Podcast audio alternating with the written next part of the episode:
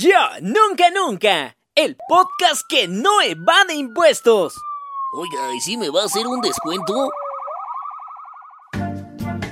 Hola amigos, bienvenidos a Yo Nunca Nunca, su podcast favorito que no es de finanzas. Bueno, esta vez sí.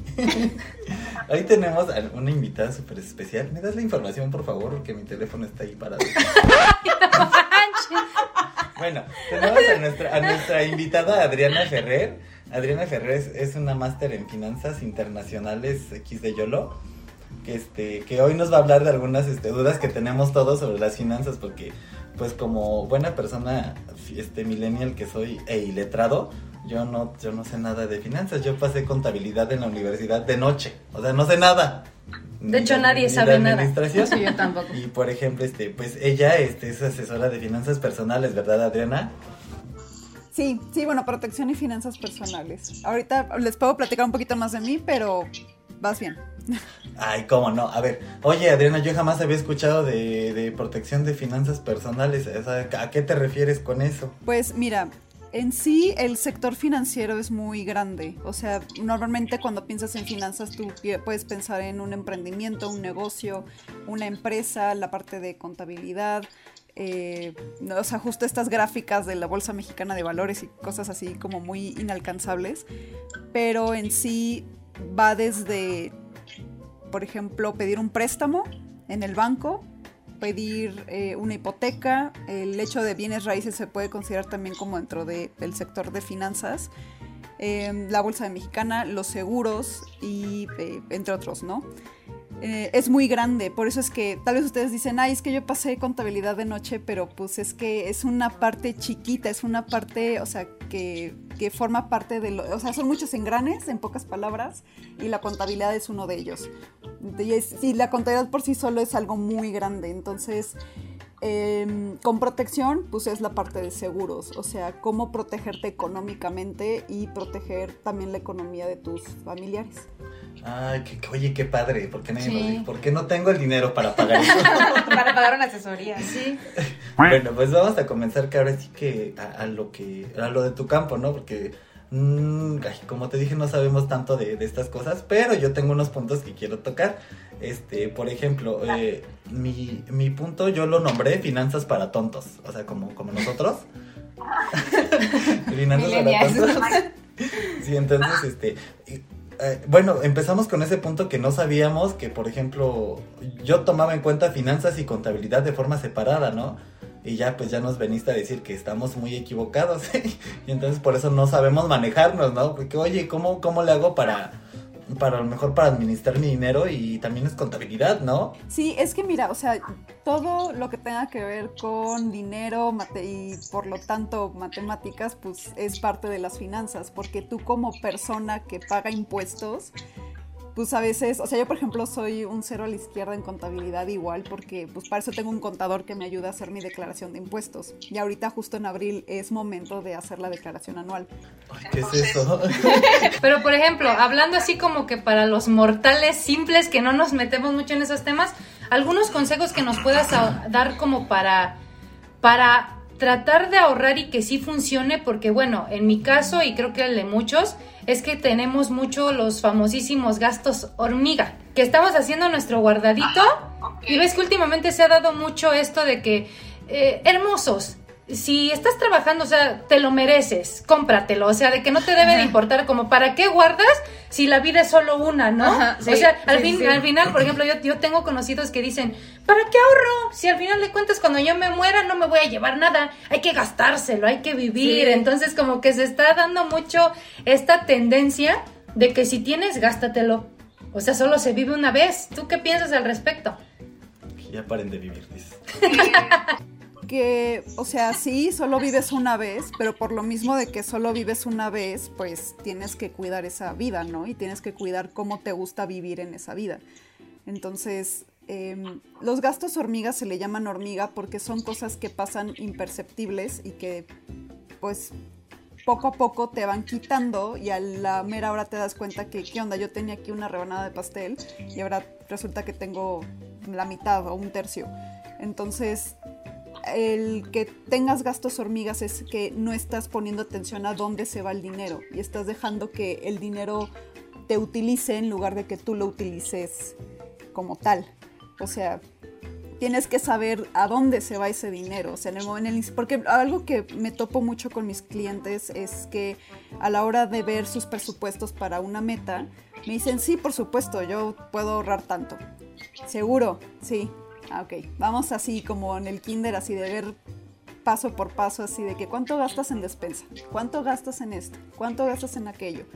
Y a la mera hora, pues te das cuenta que no es cierto, o sea, están en números rojos. O sea, si de verdad están gastando lo que en ese momento me están diciendo que gastan, no, ni siquiera pueden comprometerse a una a un ahorro, un plan que sea para su futuro, o sea, hablando ya de largo plazo, los siguientes 10 o más años.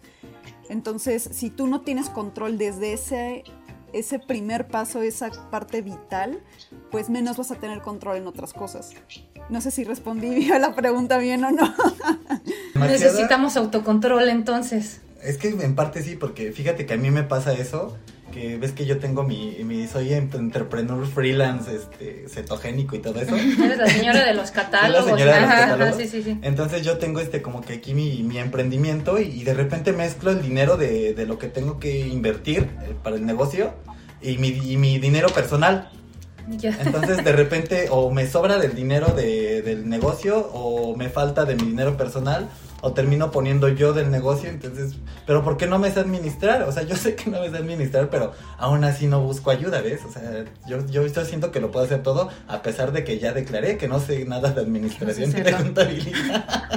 ¿En serio? Entonces así me pasa, de repente ya me sobra... Sí, es muy usual ese tipo de errores. Entonces ya me sobra mucho dinero de, de, de, de mi negocio y digo, ay, ¿qué hago? Me lo gasto y me lo gasto. pero porque sí, de repente digo, ay, después me va a llegar trabajo, pero hay mucha razón. Fíjate que yo había leído en este, en un artículo que decía que este, los gastos óptimos que debes de hacer son 15% de tu ingreso, este, ahora sí total en, en ahorro. Eh, si tienes deudas, el 10% de deudas y algo así, y el restante ya como que ya es, ya es tu dinero que te puedes gastar, ¿no?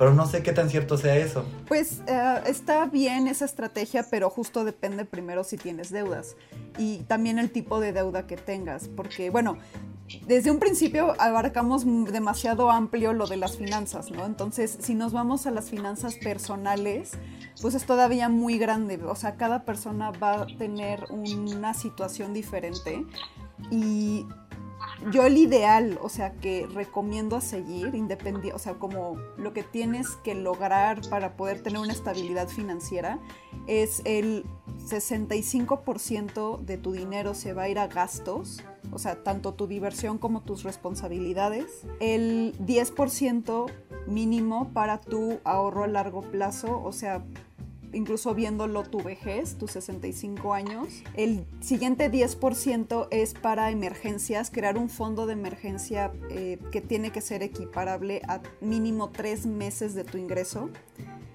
Y el restante ya lo podrías dividir en metas que son de menor plazo, o sea, no los siguientes 10 o más años o los 65 años como dije, sino eh, los siguientes 5, eh, 8 años, 10 años, o sea, todo depende, ¿no? Y el, corto plazo, o sea, las vacaciones, el comprarte una laptop, cosas así que sabes que puedes hacerlo en menos tiempo, que son más liquidables.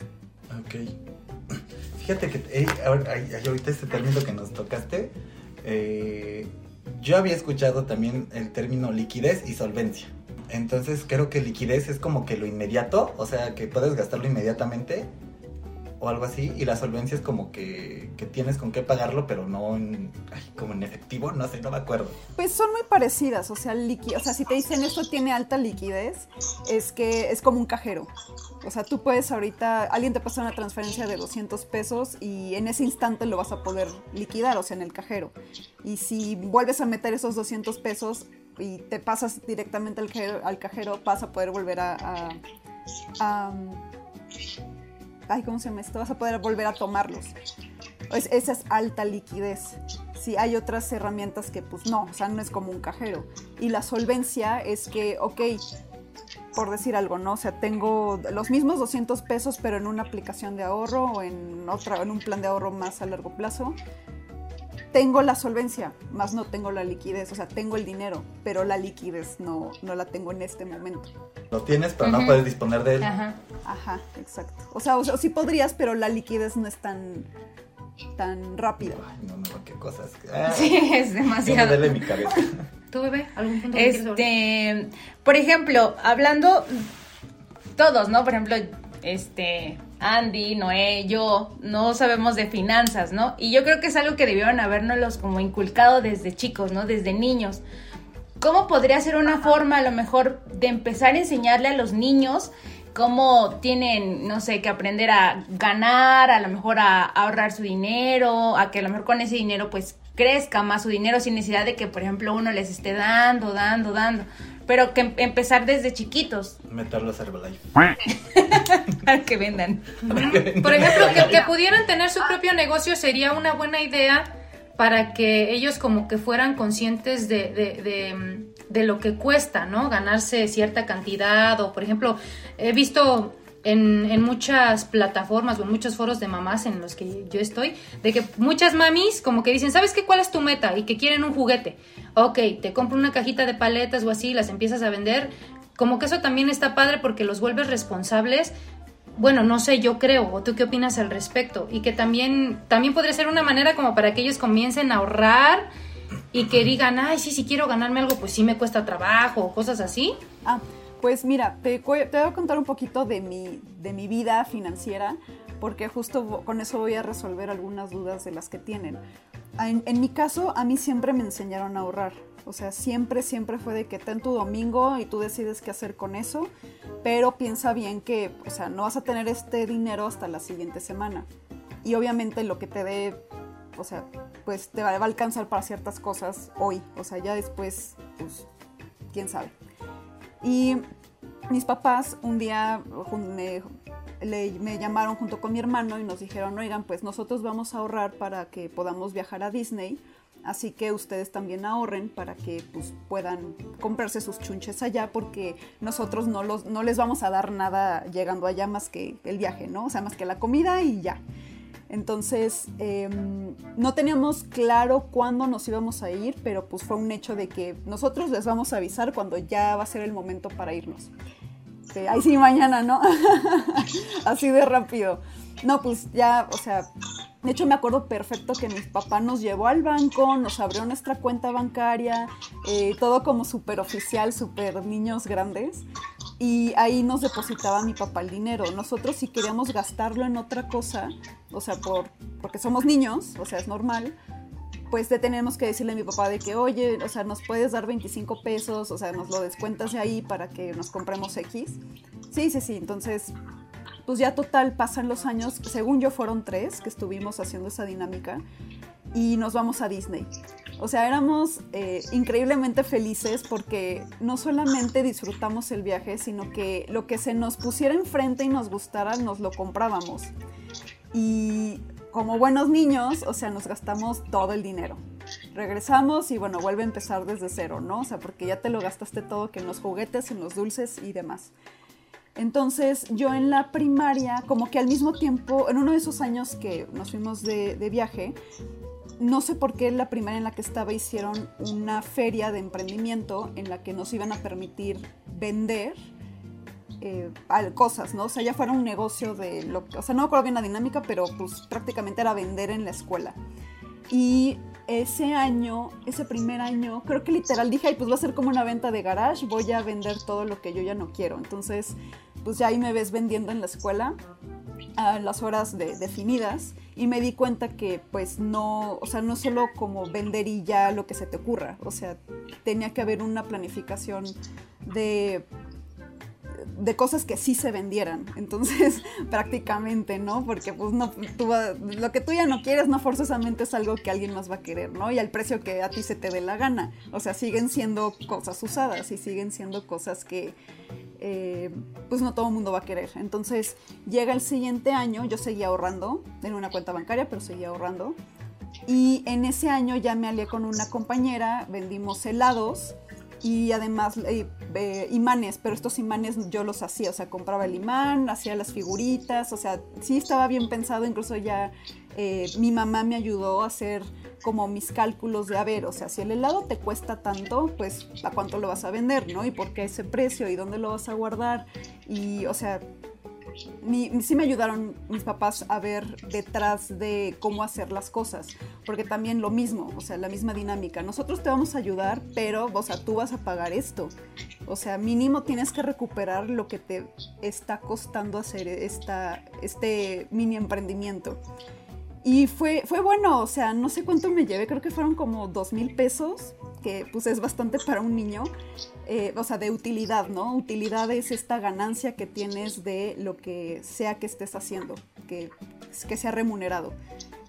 Entonces, eh, pues yo seguía ahorrando, seguía ahorrando, eh, todavía en la prepa, y de hecho me acuerdo que en la prepa llegó un momento en el que dije, es que ya tengo, como que ya tengo mucho dinero, ya debería de gastármelo. Y, y, y, pero al mismo tiempo decía, es que para qué me lo gasto, o sea, no sé si les ha pasado, pero pues, o sea, porque la dinámica al final que mis papás me enseñaron fue, sí, vas a crear dinero, lo vas a ahorrar, pero ¿en qué te lo vas a gastar, no? O sea, como que busca en qué gastártelo, o sea, nunca fue más allá de, de el hecho de acumular dinero. Entonces, eh, em, me, acuerdo que, no, bendito Dios, no me lo gasté hasta que llegué a la universidad. Y eh, sí fue un poco el aventón, pero ya fue algo más padre que me lo gasté en irme de intercambio a Eslovaquia. Ahí, por ejemplo, eh, no tiene nada que ver con mi carrera de, ese momento porque yo soy licenciada en diseño industrial, pero fue mi primer acercamiento a la economía. Eh, ahí eran clases como más administrativas. Eh, ahí, por ejemplo, aprendí un poco de la economía de Eslovaquia, que salió de, de la parte comunista con Rusia. Y bueno, ya para no aburrirlos más con cosas muy, muy eh, extrañas. Pasó lo mismo que con el viaje a Disney. Regresé y ya no tenía un solo peso. O sea, todo mi esfuerzo de la secundaria, la prepa, la universidad, sí lo disfruté, no me arrepiento, pero si yo hubiera conocido lo que sé hoy de cómo eh, no solo ahorrar, sino invertir, definitivamente hubiera actuado de forma diferente. Hubiera sido, no solamente yo creo que me hubiera ido de viaje, sino que no hubiera regresado sin dinero, o sea, estando vulnerable de que pues ya no tengo, me acuerdo que regresé con un euro, o sea, literal una moneda de un euro, así que hasta, no sé, pienso y digo, no manches, me hubiera pasado algo y qué hacía, ¿no? O sea, tarjetazo, yo creo, pero em, ya, eh, pues yo seguía ahorrando, o sea, me sirvió después todavía en la universidad ese ahorro que hice, pero pues no estaba bien planificado. Entonces, definitivamente sí eh, tuve una infancia con mayor como conocimiento sobre qué es ahorrar, cómo pensar en, o sea, pues sí, como pensar en mínimo que las cosas sucedan sin que a ti te perjudique, o sea, tener números rojos, por así decir. Pero, pero sí siento que me faltó, o sea, que, que pude haber hecho mejores cosas conociendo más, pero al final cada quien trabaja como con lo que tiene.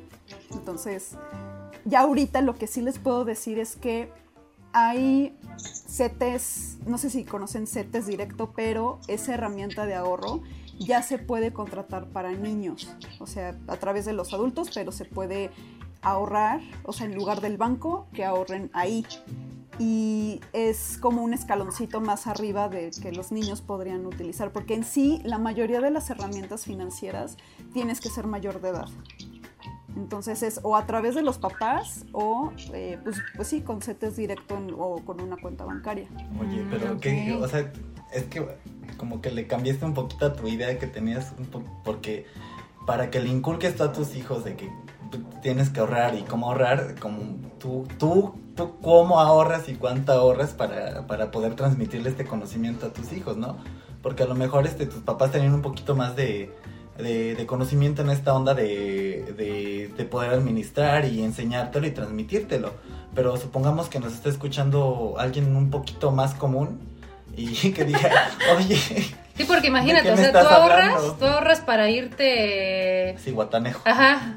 O para pagar a Veracruz. a Veracruz con tus amigos. No, y es que, por ejemplo, también es como decías, las, o sea, no van a ser las mismas metas, pero también hay una, este, tú fijas esa meta, ¿no? Y tú vas a decir, oye, yo quiero ahorrar, no sé, no sé con cuánto te vas a Veracruz con eso, ¿no? Entonces, sí es un poquito diferente el contexto.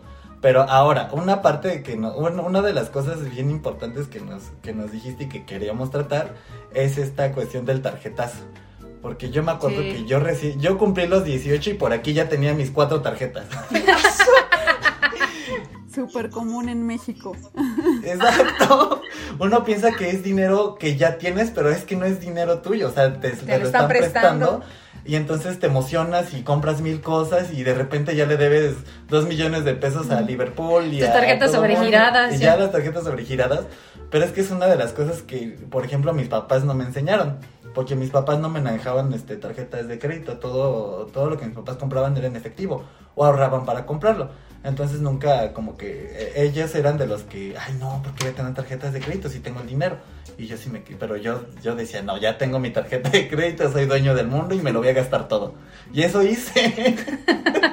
Y ahorita lo está persiguiendo el banco. Ahorita me estaba buscando Liverpool aquí afuera y Ajá, me, estoy escondiendo para que no me, que no no me retengan mi sueldo. Pero una, o sea, estaría padre que también este, nos dijeras qué onda, ¿no? ¿Por qué? ¿Cómo saber manejarlas, ¿Cómo saber no? manejar las Ajá. tarjetas de crédito? Porque ya hasta ahorita ya hay medio que le sé, pero... O sea, son las tarjetas de crédito están hechas como para emergencias o también como dicen eh, Noé, por ejemplo, para que te des tus gustos y así. o- Pues es que su nombre lo dice, o sea, te están dando crédito, pero tú Ajá. decides en qué gastarlo. Yo, por ejemplo, este tenía este puras tarjetas de crédito departamentales en ropa y en- entonces me lo Mm. gasté en ropa, zapatos y, y lo que más pudiera, pero no, o sea, no es dinero instantáneo. Pero, pero, o sea, lo más sensato sería tenerlo como para una emergencia, ¿no? Porque, por ejemplo, porque, por ejemplo, yo tengo un amigo que, o sea, tiene su tarjeta de crédito, pero él sí, o sea, dice, ¿sabes qué? Discúlpame. Yo, no, yo nada más lo ocupo para emergencias, algo así, vaya, uno nunca sabe, ¿no? Cuando, cuando alguien llega a necesitar una cantidad fuerte de dinero. O sea, yo creo que él sí es como que responsable. Pero como dice Noé, la mayoría, pues sí, ¿sabes qué? Una en Liverpool, una en Suburbia, una en, Sí. hasta en bodega, ya te dan crédito y ya, sí, puedes sacar tu despensa como que a meses.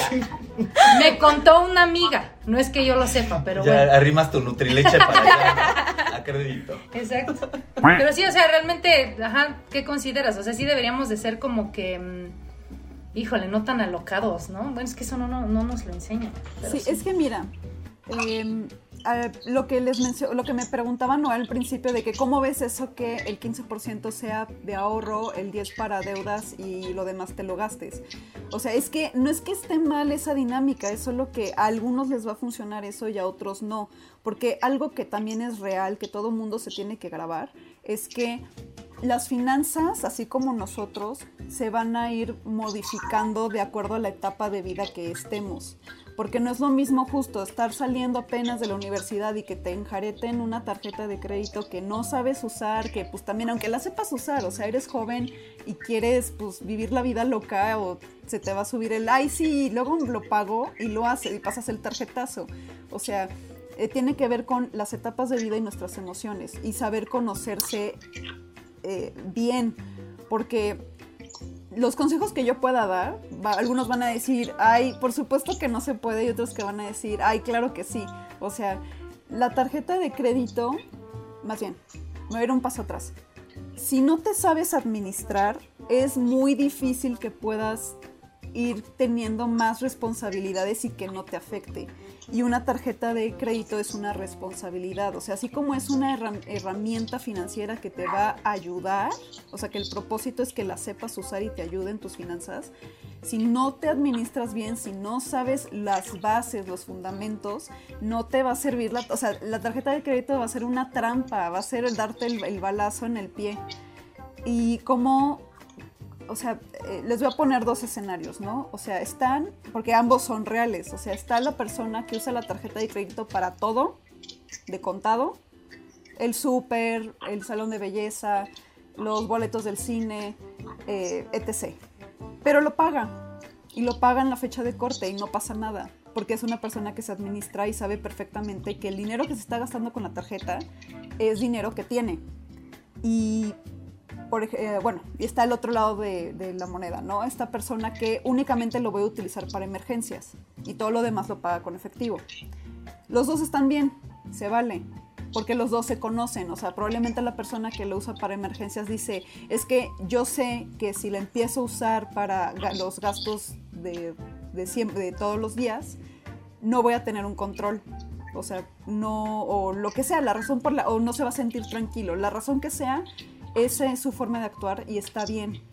Que por otro lado, yo recomendaría que si no tienes ese control, si, o apenas estás in- indagando, entrando el tema de los créditos, las tarjetas de crédito, solamente úsalos justo para emergencias o para cosas que sabes que no tienes la liquidez en ese momento, o sea, no tienes el dinero para dar en efectivo de golpe, como puede ser el que vayas al hospital, el que tengas que comprar un refri porque se echó a perder el que tenías, o cualquier otra cosa que, ¿sabes? O sea, representaría el trabajo de un mes, de dos meses o el tiempo que sea para que puedas comprarlo de contado. Y eso, por ejemplo, pues para eso son los meses sin intereses. Dices, ah, perfecto, o sea, no tengo 15 mil pesos ahorita o no tengo 30 mil, el dinero que sea, o incluso con, con emergencias en el hospital, pues justo no tengo 150 mil pesos ahorita, pero tengo esto que me va a ayudar a eh, que el impacto económico no sea tan fuerte en mi vida. Entonces, mes con mes ya sé que, ah, ok, tengo que pagar 3 mil pesos de esto, o el monto que sea. Para eso sirven los meses sin intereses. Si yo no sé usar, o sea, si, si no sé usar la tarjeta de crédito y luego no sé usar los meses sin intereses, o sea, es, te llueve sobre mojado. O sea, es... eh, porque los meses sin intereses, ¿qué pasa ahí? ¿Por qué vas a pagar algo a meses? O sea, que, lo, que lo vas a seguir pagando los próximos 12, 24 meses cuando ya, ya te lo comiste. O sea, ya no existe. O ya, ya lo tiraste. O sea, es. Ya sabes, estás pagando por algo que ya no existe, ya no lo tienes. Y si tienes esa misma. em, ese, si tienes ese mismo hábito de todo a meses sin intereses, solo por el hecho de prefiero pagar poquito ahorita que pagarlo de contado, a pesar de que tengo el dinero, se va a sumar, se va a sumar y se va a sumar. Y va a llegar un punto en el que pues estoy pagando casi la mitad de mi sueldo en cosas que ya, ya no existen. O que ya, no sé, en ropa, que ya tienen un hoyo. O no sé, o sea, o ya se manchó, o ya, ya ni siquiera me gusta tanto. Entonces, eh, sí, eh, aquí mi consejo como más importante sería conoce las bases, o sea, tienes que, uno pensaría que hay un hilo negro de las finanzas en el que se va a volver rico con, o sea, muy fácilmente o sin saber nada eh, como que alguien pensaría como de contabilidad, como decías, Noé, de que es que pues, yo no sé de eso, pero no, no, no tienes que ser experto, o sea, con que tú sepas las bases y puedas diferenciar lo que es tuyo, lo que es de tu familia, lo que es del negocio, o sea, saber distinguir y saber pues cuáles son tus propósitos como persona y pues es, eh, yo creo que es, es más importante partir de ahí que partir de conocer eh, cosas más allá de como tu día a día. O sea, como que son niveles, ¿no? O sea, primero lo más cercano, después vamos pasando al siguiente círculo y así sucesivamente para que el, el núcleo que eres tú y que es lo que importa pueda desarrollarse ahí, bajo tus propósitos. Tienes ese, ese punto como súper importante de el, el- el hilo negro de las finanzas y, y fíjate que es- en estos dos o tres últimos años eh, estuvieron mucho de moda eh, invertir en, ¿cómo se llama esta cosa de la inversión online? en criptomonedas. Ah, en y- bitcoins, y ¿no? que comprabas este, acciones de Starbucks Ajá. y que sí, este, vuélvete millonario comprando acciones en, de... en de- Google, en Amazon, Ajá, exacto. ajá. o sea, y fíjate que mucha gente se metió, pero como tú dices, no conocían las bases de que obviamente eh, ese tipo de mercado es muy este fluctuante. Ya, ya sé, ya, ya- ya tengo Muy conocimientos bursátil. financieros, son muy bursátiles. y que es un, eh, es un Te ríes, pero sí, ese es el vocabulario. Exacto, es que sí, es, es un, es un este. Tú un también eres experto en finanzas. Ya Ya también, también, sí, no lo sabía. Ah, sí. No, es un, un, un ámbito muy fluctuante y entonces mucha gente no sabía, ¿no? Que sí, obviamente, ah, si haces la inversión a lo mejor a largo plazo vas a tener este cierto tipo de ganancias. Pero mucha gente resultó como que súper estafadísima. No, es que don Víctor que, que juntó un grupo de 25 adolescentes y le dieron, le invirtieron y toda la cosa. O sea, ¿tú nos puedes explicar un poquito más de eso? O sea, sí, sí podrías decir, oye, ¿sabes qué? Sí es factible, pero ¿en qué tiempo? O no es factible porque eres un niño de 15 años que no tiene las bases. Pero alto, antes de que nos respondas esto, bueno, yo creo, o sea, sí, sí está muy interesante tu pregunta, pero no creo la verdad que nuestra audiencia quiere invertir en criptomonedas ni ¿No? nada. ¿Tú crees que no quieren comprar No. acciones de yo nunca no, nunca? por ejemplo, yo creo que lo que deberíamos de preguntarte es respecto a lo de los consejos millonarios y los estafadores que se han dedicado a dar conferencias precisamente para personas que tienen, que realmente quieren eh, sobresalir, ¿no? Finanzas para tontos. Exacto, entonces, eh, sí, o sea, bueno, sí está, es importante la pregunta de Noé, pero también me gustaría... me voy, no te preocupes. También me gustaría que abordáramos esto, por ejemplo, los, de los famosísimos consejos millonarios y que, por ejemplo, en todas las redes encuentras expertos en finanzas. Sí. ¿Sí o no? O Sí, sea, sí, sí. eh, Citlali me estaba contando, creo que de un TikTok que estabas viendo, o varios de que te dicen, ¿no? Ay, Tú eres pobre porque quieres, Ah, sí. y te dicen, debes de seguir estos pasos, o no falta, por ejemplo, también vi un TikTok de un muchacho que dice, a ver, yo les voy a enseñar cómo hacerse millonarios. Primero necesitan comprar una franquicia de Starbucks, y esto les genera tal y tal y tal. O sea, ok, por ejemplo, yo estaba escuchando tu podcast, el tema es el pobre es pobre porque no vibra alto. Hay una parte en donde tú mencionas en donde tú mencionas que, por ejemplo, ok, este TikToker salió diciendo que necesitas una franquicia de Starbucks para ser millonario. Pero lo que tú abordabas era esto. A ver, mucha gente se ofende y dice, "Mm, o sea, no me friegues. ¿Cuándo voy a poder sí. comprar una franquicia de Starbucks? Y ustedes lo que dicen es, ok, el mensaje no era para ti. Pues síguete de largo. Este mensaje va para personas que quizás sí tienen el capital para poder comprar esas franquicias. Pero, pero te digo, ¿qué onda con estos estafadores que te dicen, a ver amigo, por ejemplo, el famosísimo Carlos Muñoz, que ningún inversionista lo conoce. O sea, nadie tiene ni idea de quién es y se supone que él da consejos para millonarios. O sea, ¿tú qué opinas al respecto? Que, bueno, mira, yo de, de ese señor no sé mucho, pero sí. No sé quién es. No sé quién es. Muy bien, se cierra el Pero tema. mira, No sé mucho de estas figuras. eh, hay, eh, o sea, con, ubico a la persona, ¿no? O sea, no sé más y como que no me interesa porque, pues claramente no es una persona que a mí me interese escuchar o conocer que, que tenga que decir al respecto. O sea, sí, porque como tú dices, el mensaje que él da, pues no es para mí y no es, no es algo que me haga lógica y pues ya no sabría decirte si hay alguien que sí le haga sentido lo que él dice. O sea, quién sabe quién sea el que le haga sentido, pero pues a mí no. Entonces, estafas siempre van a haber, de lo que quieras. O sea, sea con dinero, sea de forma religiosa o de, de cualquier forma, de cualquier forma en la que se puedan eh, dar a conocer.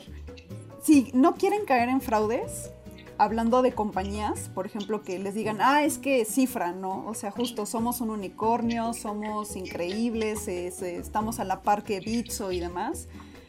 Búsquenlo en Conducef.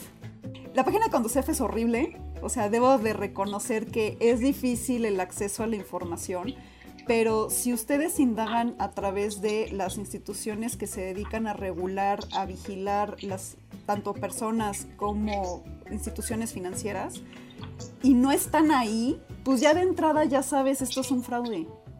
Oh, no, es que estamos en trámite, porque también pasa, ¿no? O sea, o sea, justo para que estés registrado, pues tienes que pasar por un proceso para que te, estés autorizado y estés registrado con la figura que te corresponde. Banco, fintech, aseguradora, etc. Sofipo. Entonces, si tú no lo encuentras con ninguna categoría, pues para empezar no pueden operar, es ilegal lo que están haciendo. No, pues que estamos en proceso. Ah, ok, enséñamelo. Enséñame que estás en proceso, ¿no? Porque aunque estés en proceso, de todas formas es algo ilegal. No estás autorizado para hacer lo que estás haciendo. Y eso es, o sea, eso es algo importante que siento que debí de haber, que debo de mencionar.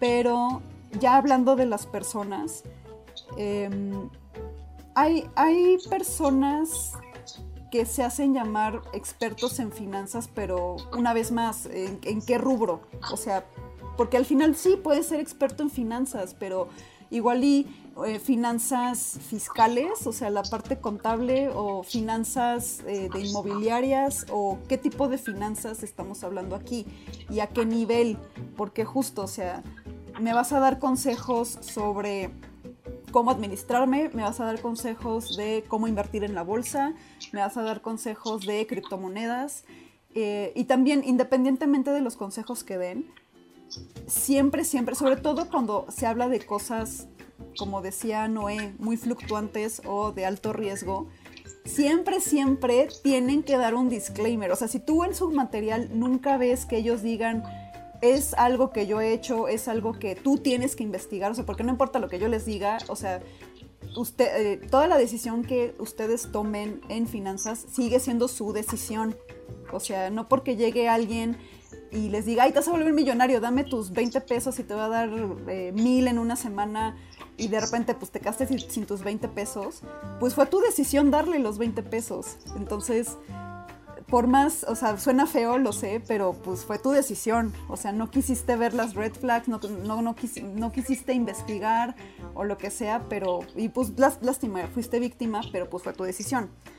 Entonces, si no ven que hay un disclaimer de yo sola, o sea, te estoy dando la información, te estoy dando lo que yo conozco, falta que tú investigues.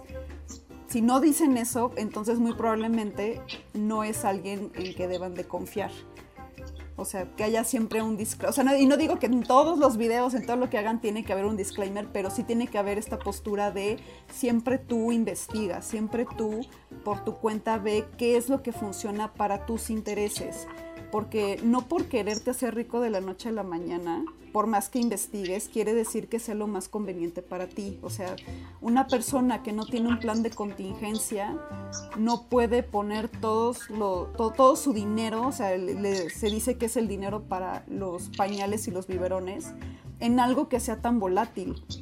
Porque pues en el momento en el que tenga un valor bajo, y necesita el dinero, pues no lo va a tener, o al menos no va a tener mínimo lo que, lo que invirtió en ese momento. O sea, no sé si ya me estoy debrayando mucho. No, no, pero está bien porque, porque nos explicaste el punto. Eh, y es que sí tienes mucha razón, porque va a ser como en esos productos milagro, ¿no?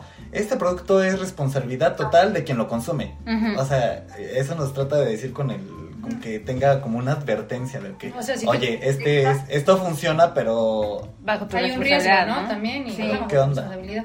Sí, o sea, aquí, o sea, hablando de personas, alguien eh, que pueda así decir que se respete, tiene que decir, yo te estoy dando esta información.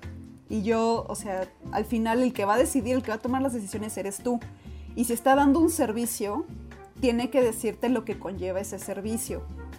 Si de todas formas es muy ambiguo y tú te quieres hacer de la vista gorda no importa, ten todo mi dinero, hazme millonario mañana, pues es tu decisión, ¿sabes? O sea, tú solito te estás metiendo en algo que ni siquiera entiendes. O sea, tienes que entender a lo que te estás metiendo y tienes que asumir las consecuencias de eso. Otra cosa, hablando de entender cosas, muchas, este, bueno, le preguntaba a algunos conocidos, este, o le digo, oye, pues vamos a tener este, una plática con, con, una experta en finanzas, dime todas tus dudas, este, para que no tengas que pagar su consulta. no, este, te, fíjate que en muchos, en muchos, muchos, este, coincidimos, este, estos mitos del buro de crédito. O sea, no sé si igual también nos puedes contar un poquito de eso, porque mucha gente te, tiene esta mala idea de que, no, yo estoy en buro de crédito, pero como que lo ven en algo malo, ¿no? Pero pues ya estás ahí, ¿no? Desde que empiezas a, a como a generar, ya, ya estás dentro de él, ¿no? No, no tanto cuando empiezas a generar dinero. En el momento en el que estás pagando un servicio, eh, bueno, no me acuerdo el nombre exacto, pero, o sea, que estás pagando el cable, eh, internet, eh, el, el, el, teléfono celular, ese tipo de ese tipo de servicios, pues al final pueden generar una deuda, porque justo, o sea, chin, se me olvidó pagar el cable, ¿no? O sea, ahí ya debes un mes, hasta estás en un mes corriente, pero debes el pasado. Entonces ahí se genera una deuda.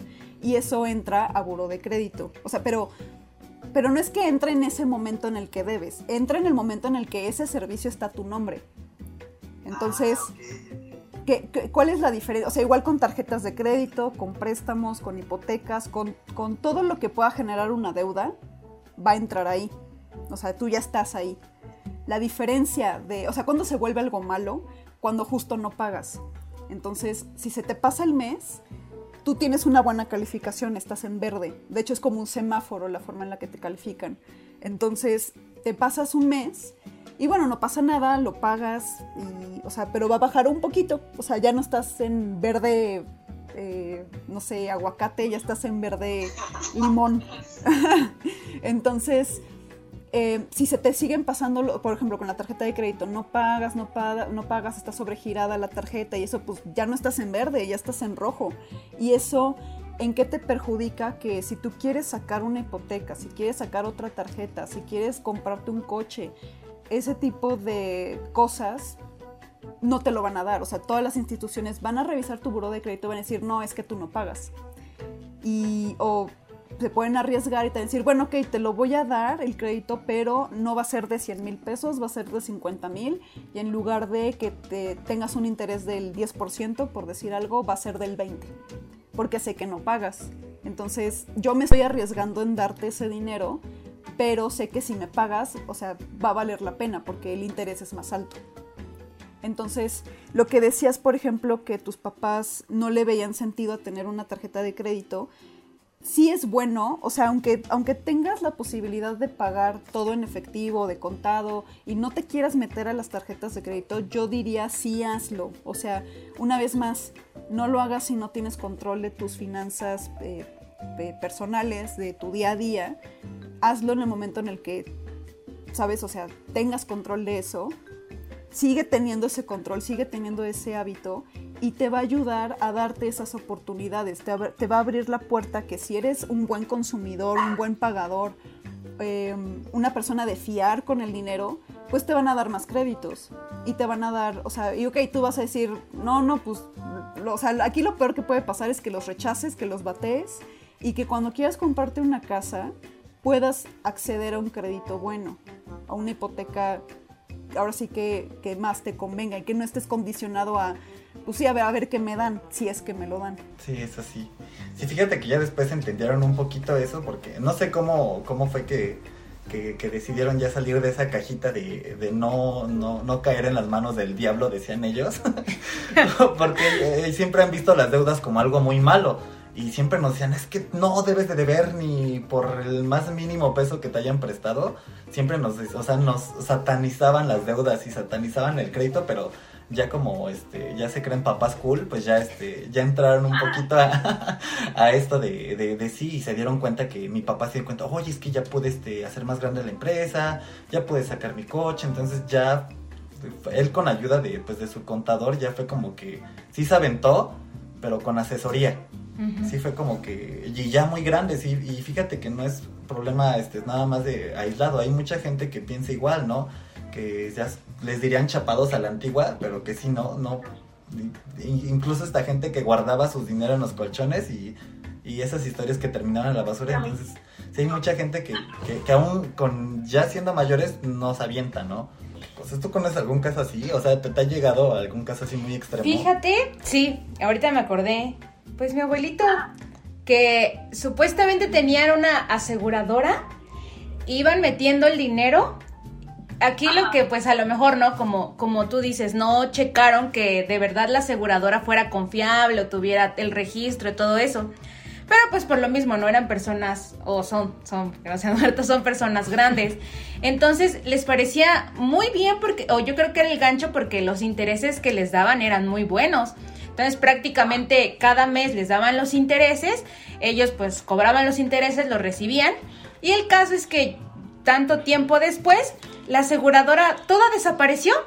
Todo, todos se fueron, el, el licenciado, no sé qué tantos, pero todos se fueron, se fueron.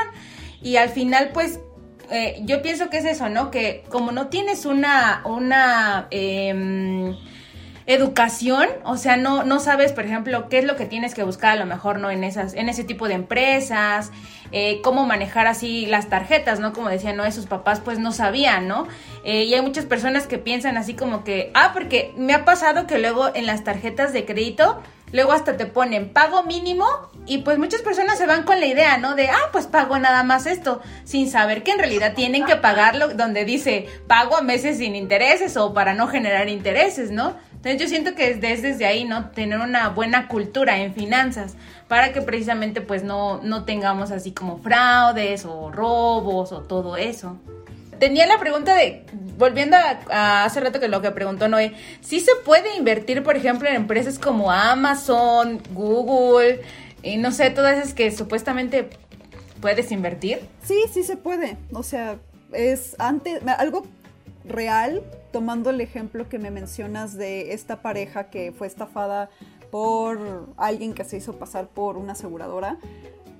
Antes la información estaba muy resguardada y era difícil tú conocer si algo era legítimo, si algo, eh, incluso cómo funcionaba, ¿no? Simplemente pues por confianza, por, eh, por poquito que pareciera legítimo, ya decías, bueno, ahora le va, le entro, ¿no? Y justo qué pasa con lo que sucedió con esta pareja.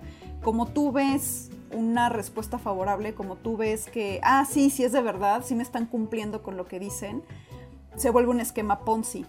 El esquema Ponzi es yo a ti te estoy pagando lo que los nuevos están ingresando. O sea, no hay ningún rendimiento, no hay nada. Simplemente eh, llega un punto como estafa piramidal en el que pues, la pirámide ya no se puede mantener y se cae. Pero, eh, o sea, entre antes entras, pues más, bueno, o menos peor te va. O puedes ver cierto rendimiento, cierta, cierta respuesta a lo que haces. Y eh, eso es de lo que les pasó a estas personas. Ya en cuanto a invertir, es lo mismo. ¿Dónde voy a invertir? ¿Qué casa de bolsa es? Ah, pues tal. Ok, buscas a la casa de bolsa. Aparece en la, en este caso sería la Bolsa Mexicana de Valores, BMB, de vaca. ¿Aparece? No, no aparece. Ah, entonces es un fraude. No aparece en Conducef, no, no aparece. Es un fraude. Eh, o sea, volvemos a lo mismo, ¿no? Hay que ver, o sea, tú conociendo las bases puedes empezar a involucrarte más financieramente en estas cosas.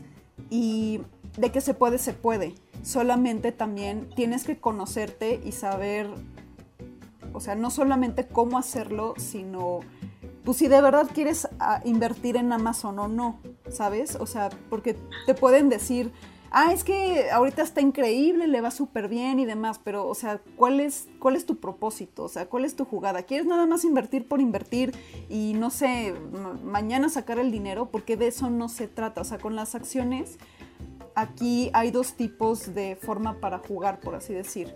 Largo plazo, o sea, ese dinero no lo vas a sacar hasta los siguientes 10 años, o corto plazo es dinero que pues vas a sacar cuando veas que tiene una ganancia y ya, ¿sabes? O sea, pero para eso, o sea, necesitas conocer cómo hacer las cosas y también dinero, una vez más, que no sea de los biberones y los pañales. O sea, dinero que, ay, es que ahorita lo necesito. Pues sácalo, pero vas a perder porque, no sé, metiste 50 pesos y ahorita la acción está en 25. O sea, si lo quieres sacar y tener esa pérdida de 25 o te puedes esperar y mínimo sacarlo cuando vuelva al mismo precio, los 50 pesos. O sea, si tú no, eh, si tú no tienes una formación que te permita asumir esos riesgos y que, te des que tengas la tranquilidad económica, pues no, todavía no entres. ¿Sabes? O sea, pero de que se puede, se puede. Sí. Ok. Ay, qué cosas. ¿Tienes alguna otra pregunta que le quieras hacer a Adriana? Mm, ¿Tú qué opinas respecto a, mm, a esto? Bueno, creo que ya no lo terminamos de abordar bien sobre tu podcast, donde te, comentaba yo que hablábamos del pobre es pobre porque quiere, que ves que se maneja mucho en redes. O sea, es lo que te digo, por ejemplo, yo, yo lo veo mucho de, de influencers o cosas así que te dicen, es que no, o sea, es porque tú no tienes ganas de superarte, es porque tú quieres estar estancado. Pero, por ejemplo, estaba comentando ahorita con Citlali algo que tú también abordaste que tiene mucho que ver desde el nivel educativo, el nivel socioeconómico e incluso tu lugar de origen, ¿no? Porque ocurren muchos estereotipos. Por ejemplo, mi hermana comentaba en algún podcast que ella fue a una entrevista de trabajo y llegó una persona, una muchacha con la que estaba platicando y estaba capacitada para el puesto que estaban solicitando. Entra la chica y ya este, sale ¿no? de la entrevista. Tiempo después mi hermana eh, ocupa un lugar en la empresa y se da cuenta de que a la chica no la, no la, em, no la contrataron. a pesar de que tenía todos los conocimientos, o sea, era el perfil que ellos estaban solicitando, y después se entera que no la contrataron por su apariencia física, y no era necesariamente un puesto en donde ella tuviera que estar, o sea, hacer la imagen de la empresa, porque también comprendo que en algunas empresas, obviamente, si te contratan para imagen, debes de cumplir con el perfil. Dos mil años más tarde. Bueno, entonces a lo que voy es eso, de que te digo, o sea, influyen mucho estas cosas para que tú puedas salir de pobre, ¿no? También. Sí, o sea, es que aquí, eh, bueno, escuchen el episodio para que sepan bien mi postura y la de mis compañeras eh, sobre la pobreza y eso de que vibres alto y más estupideces que luego la gente dice. Pero aquí lo que, eh, ¿qué, ¿qué, es lo que pasa? O sea, yo digo mucho que hay que conocerse a uno mismo y saber qué quieres de la vida y cómo vas a alcanzar esas cosas y cómo informarte, cómo garantizar que esas cosas se cumplan y en sí utilizar la información que hay en el, en el bendito Internet a tu favor. Porque es como pensar, ¿por qué no somos Noruega? O sea, ¿por qué me tocó nacer aquí? Que hay un montón de memes, ¿no? De que ¿por qué nací en México y no en Bélgica o en cualquier otro lado? O sea, la realidad es que, pues ni modo, o sea, porque puede ser un pobre de Bélgica, puede ser un pobre de Estados Unidos, porque sí hay pobreza en todos lados. Pero ya que, o sea, ya que sabes que a mí me tocó esta vida, por más maravillosa o no maravillosa que sea, pues de qué forma puedes eh, como seguir adelante, ¿no? Eh, yo sé que no, el mundo de las finanzas sobre todo está limitado, pero ahorita ha, ha, habido pasos agigantados de la educación financiera o las oportunidades que nuestros papás y hasta nuestros abuelos se enfrentaron. O sea, nuestros papás para que tuvieran un crédito ya tenían que haber estado trabajando ya eh, varios años, comprobando cierto número de ingresos. O sea, la inflación estaba al tope, incluso los mismos préstamos que daban eran en unidades de inversión, que no voy a profundizar en eso, pero pues prácticamente por, eh, era una consecuencia de la misma inflación. Hoy, sin que tengas trabajo, te dan una tarjeta de crédito. No digo que esté bien, pero te dan una tarjeta de crédito sin que trabajes. Entonces, eh, es un abuso. Yo, por ejemplo, veo eso como un abuso a falta de educación y demás, pero también es una oportunidad. O sea, si ahorita la generación Z está al tiro, o sea, ellos, por ejemplo, sí conocen más, o al menos en eso, en, al menos en eso nos hemos fijado, y digamos que la, la, vida, el mundo va girando más rápido, entonces tú te tienes que mover respecto a ese movimiento. Y va a haber limitantes para muchas personas que son mucho más marcadas que con otras, o sea, yo, yo estoy 100% segura que nosotros cuatro podemos aumentar y mejorar nuestra calidad de vida gracias al Internet y gracias a la educación que, que, tuvimos, a diferencia de otras personas. Tal vez los cuatro vamos a empezar en escalones diferentes, pero, o sea, podemos hacer algo al respecto. Y hay que, justo para que puedas empezar y eh, formar un patrimonio, tienes que informarte y tienes que creer que sí puedes. Porque muchos de estos mensajes, o sea, uno, a mí sí me dan coraje estos mensajes de que, ay, el pobre es pobre porque quiere, porque ni siquiera estás animando a alguien a que haga las cosas, ¿sabes? O sea, lo estás culpabilizando. No puedes de tajo, ¿no? Ajá.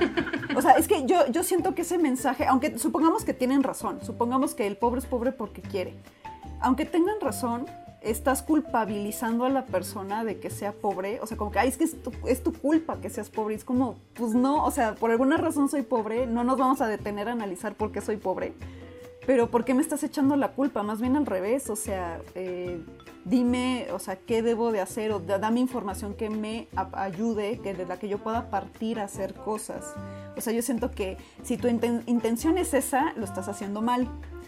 Y pues la verdad, o sea, y ya porque por, la, por otro lado hay otros mensajes justo de vibra alto que dices, ¿qué es eso de vibrar alto? O sea, ¿de qué me estás hablando? Así como ¿no? estábamos comentando hace rato de que, hablando de, de, de, tonterías, por ejemplo, los, los famosos rituales para traer el dinero. ¿Ves? De que luego, por ejemplo, también he visto contenido que dice, eh, si quieres estar en la abundancia, Cancélenla, necesitas porque ves eso. esto y esto y esto de... No, o sea, te salen, no es que yo los busque. Que muele canela con piloncillo y la esparces en una luna creciente y cosas Y así, ¿no? te va a llegar en Ajá, abundancia. dinero te va a llegar. Eh, la razón de que esas cosas existen es porque todo empieza en uno, o sea, eso es una realidad.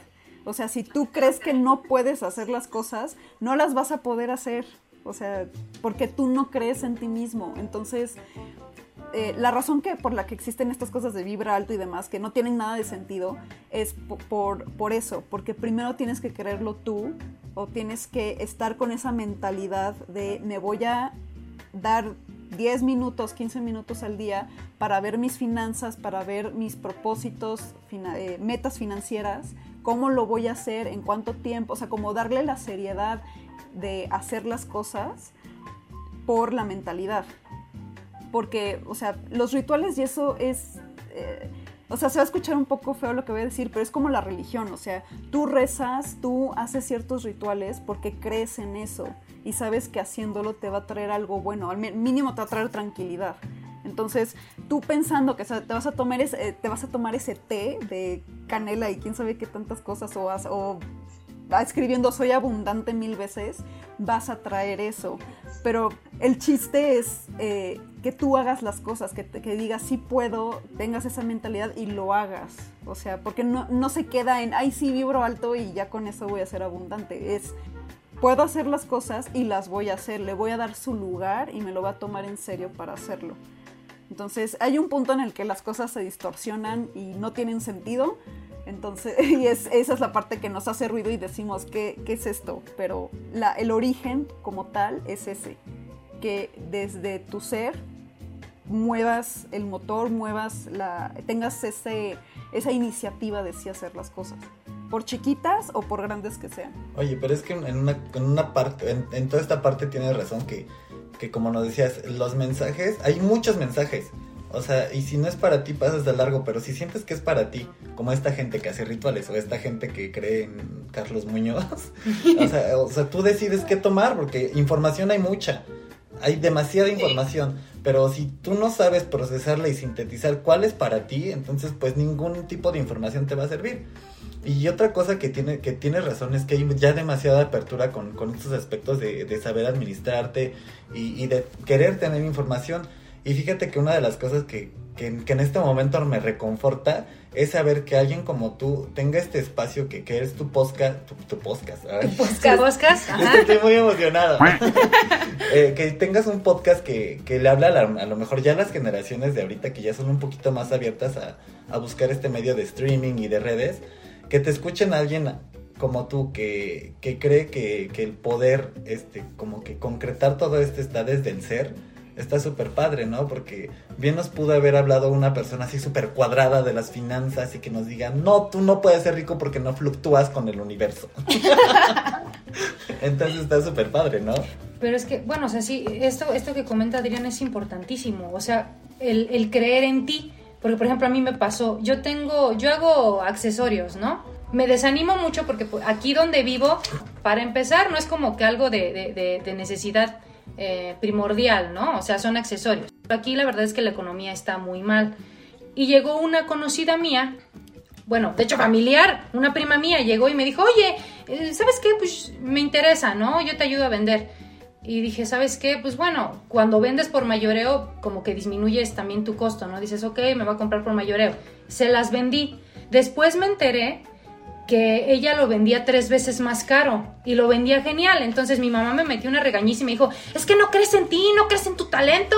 Mira, esta tipa se está haciendo rica a tus co- a costillas tuyas. Y es lo que le pasa a muchas personas. También es lo que es lo que le decía a mi prima. Por ejemplo, hay muchas artesanas que están en comunidades aledañas, bordan, eh, llega una más viva y le dice, ¿sabes qué? Yo te compro tus piezas, tus playeras, vamos a crecer juntas. Ya se las compra, viene a la ciudad y las venden 15 mil pesos y no es, te aseguro que no le pagan, vaya, lo justo a esta, a esta artesana. O sea, también hay gente que se aprovecha de eso, de que tú no confías en tu talento y se hace rico a tus costillas. Sí. Sí, no, y o sea, justo por ejemplo ahí ya estás hablando de finanzas empresariales. O sea, lo que les decía, por chiquito o grande que sea el emprendimiento, el negocio que tengas, tienes que hacer tus números, tienes que ver si uno, sí te va a dar dinero, dos, si va a ser algo que puedes eh, escalar incluso, o sea, ¿qué, qué tan grande puede ser ese negocio. Y eh, bueno, de las artesanías, bueno, no, no voy a profundizar mucho, pero en tu caso, lo que a ti te pasó, ahí le doy un aplauso a tu mamá porque justo, o sea, ¿por qué tuviste, porque tuvo que llegar alguien ajeno a decirte, ay, vamos a vender fuera de donde vives, ay, perdón, fuera de donde vives. O sea, ¿por qué no lo hiciste tú? O sea, igual dijiste, no, o sea, te pusiste mil pretextos en la cabeza y mil obstáculos, o sea, que, que, y es en la cabeza nada más, o sea, ni siquiera se intentó hacer. Porque lo peor que puede pasar es que no resulte, ¿sabes? O sea, que, bueno, por aquí no, pero a ver, por acá. O sea, lluvia de, la famosa lluvia de ideas, así, cómo sí se pueden hacer las cosas. Y de cierta forma, lo, esta persona ya te dio una lección. Te costó lo de esas pulseras, pero ya la aprendiste. Entonces ya al menos puedes tú por tu cuenta hacerlo, eh, o sea, hacer lo mismo o hacerlo de otra forma. Pero está padre, está bien y se vale. O sea, nada es perfecto. Que ese es otra, otro error financiero que yo le veo a, en sí a lo que la gente hace. Que tú no actúas, ya sea para emprender, ya sea para ahorrar, para invertir. No lo haces porque todavía no es perfecto. O sea, no es el momento perfecto. No es la herramienta perfecta porque no existe, no existe una herramienta que te haga millonario, que te dé el dinero mañana y que, ¿saben? O sea, y que no sea de compro, que no, que no conlleve un compromiso, o sea, eso no existe. Entre más grande quieras la meta, más compromiso va a tener. Y bueno, en, de, dejándolo de forma sencilla. Entonces, si tú buscas las condiciones perfectas para hacer algo, nunca va a llegar. Nunca va a llegar ese momento y nada más va a dejar que pase el tiempo y tú sigas en donde estás. O sea, bueno, sigas sin hacer eso que según tú querías hacer. Te morías por hacer. ¿Ves hasta qué punto tuvo que escalar que no crees en ti? Sí. Oye, pero qué bonito, o sea, qué bonito mensaje, como dice, o sea, no puedes, debes de como que quitarte el miedo, Es que es ¿no? lo que te digo, el miedo o al sea, fracaso. Exactamente. Es- te digo que a mí me reconforta tanto que, o sea, alguien tan preparada como Adriana, o sea, te diga, sabes que es que tienes que creer en ti, pero una persona ya con bases, porque pues sí, a lo mejor este, el loquito de la esquina cree en ti, pero... Sí, pero, pero dice porque sí, pero ¿no? pero Ajá. que, o sea, es reconfortante que haya alguien dando el mensaje correcto que se tenga que escuchar. Igual le dices, sí, a lo mejor no es para todos, pero yo siento que tu mensaje es para todos, porque, o sea, tienes bases para decir cree en ti porque es posible de esta forma, ¿no? Y no, es, no está minimizando ningún esfuerzo. O sea, es, es todo lo contrario, ¿sabes qué?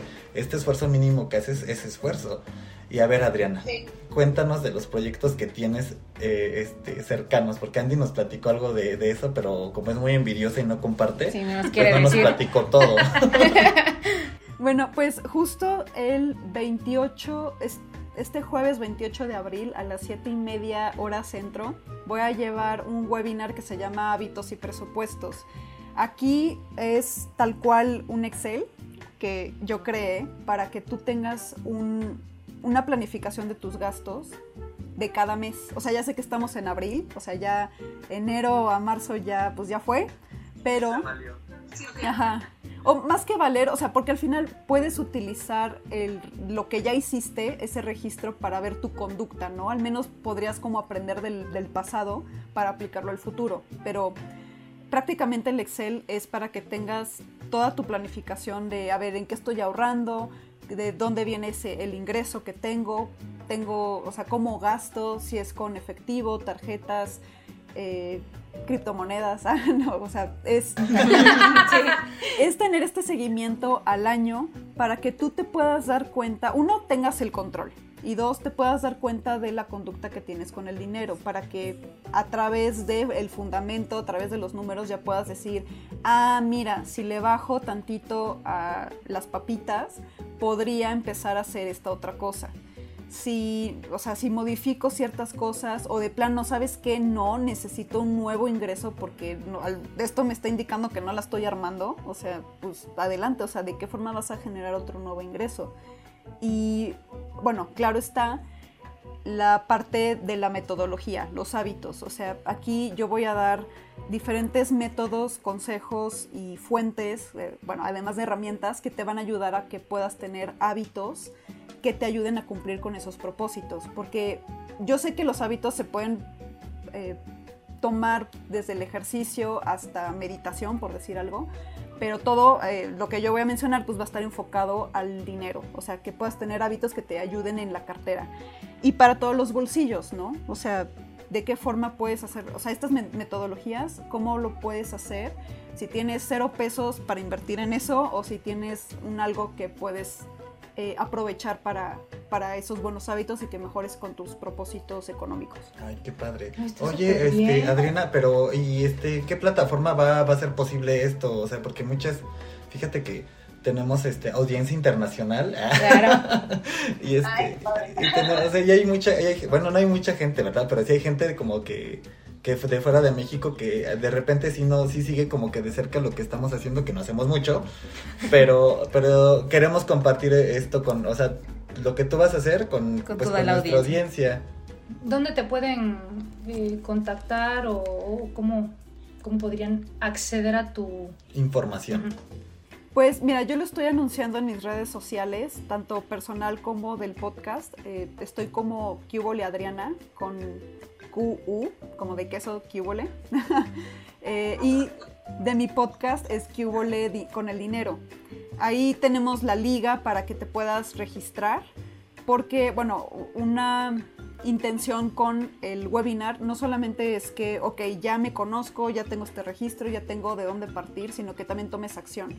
Entonces, después del webinar yo daría una asesoría personal para cada uno de los asistentes y de ahí justo evaluar como a ver cuál es el, de qué te diste cuenta, cuál es tu propósito, o sea, qué es lo que te mueve en esta vida para alcanzar o qué, cuál es la meta que más te gustaría hacer y ver de qué forma los puedo apoyar. O sea, porque una realidad es que cada bolsillo es diferente y por lo tanto, bueno, también los intereses son diferentes y por lo tanto lo que yo recomendaría se basa en eso. Entonces, por eso es el acercamiento personal. Y para eso necesito el registro.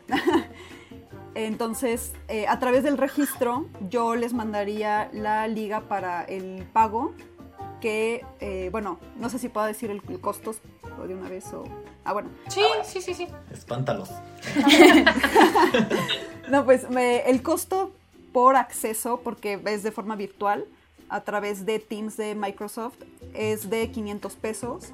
Pero si mencionan que nos escucharon aquí en este maravilloso podcast de Yo Nunca Nunca, les voy a dar eh, dos por uno o el 50% del, del acceso, bueno, del costo del acceso.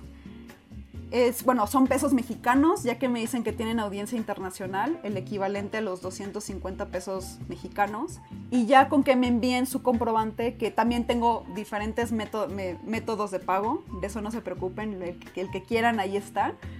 Eh, ya les mandaría el Excel con el acceso al, al webinar y pues ya con su registro sería la asesoría personal en un momento que ambos podamos.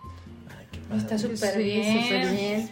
Ay, bueno. La verdad es que es Adriana. un precio muy accesible para aprender a controlar tus gastos. Y que sea personalizado, ¿no? Está muy bien porque está mucha gente bien. da así como que sus ponencias y ahí como te las arregles. Pero Sí. bueno. Ay, muchísimas gracias Adriana por tu tiempo. Gracias por explicarnos todo esto de las finanzas, por darnos tips, por contar- contarnos anécdotas. Este, mm, bueno, esto fue Yo Nunca Nunca. Yo soy Andrea. Yo soy Noé Yo soy Citlali. Muchas gracias, Adriana. Ay, a ustedes, gracias por invitarme. Ay, pues ¿Qué? y aquí corte